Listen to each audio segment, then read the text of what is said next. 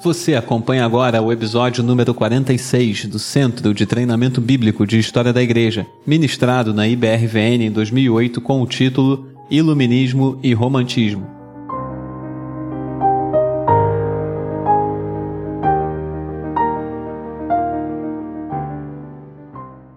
Vamos falar do iluminismo e romantismo. Vou falar bem rápido disso aí, eu acho que porque isso aí influencia todos nós. Na verdade, alguém disse que nós nascemos, nós todos, nascemos no iluminismo e fomos criados no romantismo. Nós somos filhos disso aí, filhos disso aí. Quer queiramos, quer queiramos, quer não. Nós não conseguimos fugir disso aí. Nós somos pessoas diferentes dos outros que vieram antes por causa desse negócio aí, dessa filosofia. O C.S. Lewis chama uh, o surgimento do iluminismo de a grande divisão, porque a reforma protestante não foi a grande divisão. A grande divisão o iluminismo trouxe. Quem em Deus e quem não está nem aí para Deus. Mesmo que creia, não está nem aí para Deus. O Dr. Calhoun ele chama a atenção que os grandes nomes do iluminismo sempre são retratados sorrindo, sorriso meio jocoso assim. Por quê? Porque eles creem que eles e outros como eles finalmente poderão responder a todas as perguntas da humanidade usando somente a razão. Então eles aparecem sempre sorrindo. É claro que o avanço científico daquele período, século XVII, trouxe, século XVIII, desculpem, principalmente século XVIII, trouxe essa percepção. É o período de muitos cientistas de destaque, como o Isaac Newton, né, um, um, cientista fundamental para a humanidade. O poeta Alexander Pope disse o seguinte: a natureza e as leis da natureza estavam escondidas em trevas. E Deus disse: haja Newton, e tudo tornou-se luz. Gente, a influência do iluminismo é o racionalismo de Descartes, francês, e o empirismo de John Locke. Na verdade, parecem coisas contraditórias essas duas linhas filosóficas. O racionalismo ele é do continente e o empirismo é das ilhas britânicas. O Descartes, ele bem conhecido, né? Tem aquela famosa frase, quem é que sabe a famosa frase do cogito ergo sum? Como é que é em português? Penso, logo existo. Porque o racionalismo do Descartes, a ideia dele foi a seguinte: será que ele podia partir da mente dele e aí conceber todas as coisas partindo da sua própria mente e aí construindo racionalmente todas as ideias que existem? Foi isso que ele fez, partir da própria mente dele. Penso, logo existo e daí eu, aí eu parto. E o empirismo é parece o contrário, né? Porque o empirismo é assim, ele começa do que existe. Eu aprendo com o que, com o que existe. Eu, a minha mente recebe aquilo que ela vê, aquilo que ela experimenta. Parecem contraditórios, mas chegam no mesmo lugar. O que que falta aí nesses modelos filosóficos? Todos eles trabalham o conhecimento. Mas o que que falta? Deus, Deus, Deus. O homem, tanto faz racionalismo ou empirismo, é o homem que conhece os seus próprios meios, não precisando de nenhuma ajuda externa. Então Deus está jogado na lata do lixo aí é, nesses modelos. São abordagens diferentes, mas chegam ao mesmo ponto. Do iluminismo surgiu uma nova forma de religião a que se dá o nome de deísmo. Era uma religião racional, certo? Deus criou todas as coisas e foi embora. É o grande arquiteto do universo. É o relojoeiro que deu corda no relógio e foi embora. E agora o homem é senhor da criação e é ele que vive, não, não existe relacionamento com esse Deus. Isso é o deísmo. Os expoentes aí do iluminismo são Voltaire, Diderot, eh, Thomas Jefferson nos Estados Unidos, né? O Isaac Newton numa linha mais científica, né? Antes eu coloquei ali o Isaac Newton, ele sempre se disse cristão, só que ele recusou a administração do, da extrema unção, ele recusou, que foi estranho, e há hoje pesquisas eh, mostrando que ele na verdade era um herege disfarçado. Eh, ele acreditava em várias doutrinas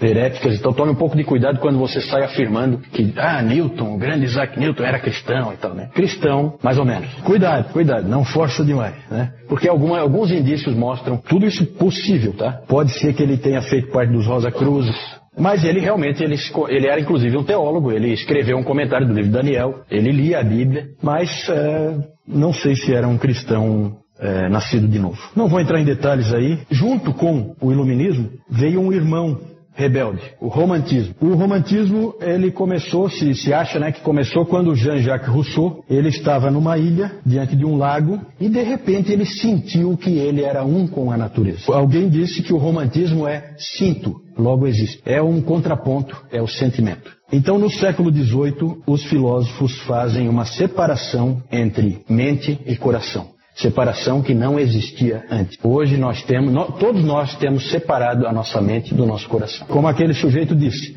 nós fomos, nós nascemos no iluminismo e fomos criados no romantismo. Né? Nós somos filhos disso. Então, só o Evangelho pode unir de novo a mente e o coração. O iluminismo sempre trabalha a mente e a razão e acaba caindo no deísmo. E o romantismo aponta sempre para o coração, para as emoções e acaba caindo no panteísmo. É o para onde ele vai panteísmo. Tudo é Deus, todos nós somos Deus. O que nós sentimos é o mais importante. Para o romantismo, o grande intérprete do mundo não é o teólogo nem o filósofo. O grande intérprete do mundo é o artista. O artista que faz você sentir. Quando você sente, você entende a verdade. Por isso que nós hoje somos tão influenciados pelos artistas. Os artistas dizem o que nós vestimos, é? algum estilista homossexual diz o que nós vestimos, os atores de Hollywood e da Globo dizem como que nós vamos nos comportar, como que nós vamos viver. As opiniões deles são importantíssimas. Nós somos controlados pelo romantismo. E no iluminismo, nós ignoramos Deus diante dos problemas. Qual foi a última vez em que houve um problema lá na sua empresa e as pessoas se uniram para orar porque o problema tinha aparecido. Nunca, certo? Nunca. Isso é inconcebível antes do iluminismo. Não existe. Deus está por trás de tudo. No iluminismo, não. O homem resolve tudo. Nós vamos dar um jeito. Me dê um tempo aí que eu vou dar um jeito. O homem é independente. A sua mente funciona independente. Na religião, a principal influência romântica veio do Friedrich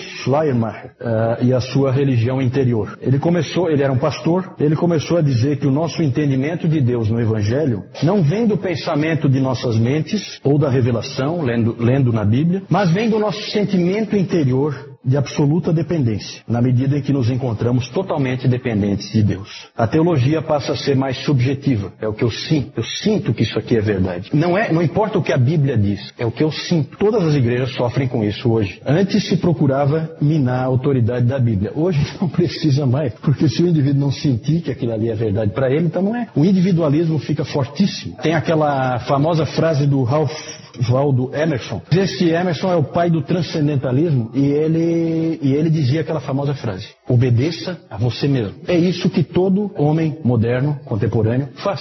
Ele obedece a si mesmo, certo? Ele faz o que ele tem vontade. Imagine o problema que isso é para o cristianismo. Mas isso é romantismo. O que, der, o que eu senti no coração é isso que eu vou fazer. Ah, na verdade, a teologia então passa a ser mais objetiva. Não é mais assim diz o Senhor, ou a Bíblia diz isso. É, passou a ser mais do tipo eu penso, eu sinto, eu creio. Esse é o tipo de homem com o qual nós temos que lidar, tanto nos outros como em nós mesmos. Né? Homem que não pensa em Deus num primeiro momento, pensa sempre em resolver o problema ele mesmo, confia muito na sua capacidade e na capacidade dos outros e faz o que quer, faz o que sente e vive vive como sente que deve viver. Esse é o homem moderno. Não foi sempre assim. Os homens que viveram antes dessas filosofias aí eram homens e, e mulheres diferentes. Hoje em dia a gente vê a dificuldade que é para você ter as igrejas seguindo a palavra de Deus. Por quê? Porque é racional. É racional. O que diz ali é para você fazer. Ah, não, mas eu sinto assim, eu sinto assado. Né? Quantas vezes o Nilton tem que vir aqui falar de, de, de questões do casal, do marido ter que assumir a liderança da família, numa família puritana, isso é garantido, eles não são iluministas, nem românticos. A mulher ser submissa numa família puritana está garantido, não são iluministas, não são românticos. É outro tipo de pessoa. Isso vai acontecer naturalmente. Hoje é difícil. Hoje você pega um livro cristão que fala, por exemplo, sobre o casamento e aí vem ali dicas de como que o casal deve se relacionar. E aí você vai ver, não, ó, maridos elogiem sempre as suas esposas, nunca critique. Como diz a Bíblia, né? É. Recomendações assim esquisitas que vêm da psicologia, não, nunca vieram desse livro, mas que são assim estranhas, mas na verdade falam assim, olha, é assim que você lida com a sua esposa, que é iluminista e romântica. De outra maneira, você vai ter um problema muito sério. Essa é a palavra que está passada ali. Então mudou tudo. Mudou a teologia, mudou a maneira de pensar, mudou a igreja. Por isso que a gente tem que falar um pouco de iluminismo e romantismo, porque nós somos pessoas comuns, mas as filosofias em voga nos afetam e nos afetam muito e a gente nem percebe, porque a gente já nasce dentro dela. Então a gente não tem como saber. Olha o sorrisinho irônico do Voltaire. Diderot ali em cima, Thomas Jefferson. Descartes está mais carrancudo, mas é porque ele não é do iluminismo, ele é antes. Então ele está um pouquinho mais carrancudo. Esse aqui é o David Hume, não, eu ia falar, mas eu pulei. Lá, quem é aquele lá? Isaac Newton. John Locke, aqui embaixo. Esse aqui é o Schleiermacher. Esse aqui é o Rousseau.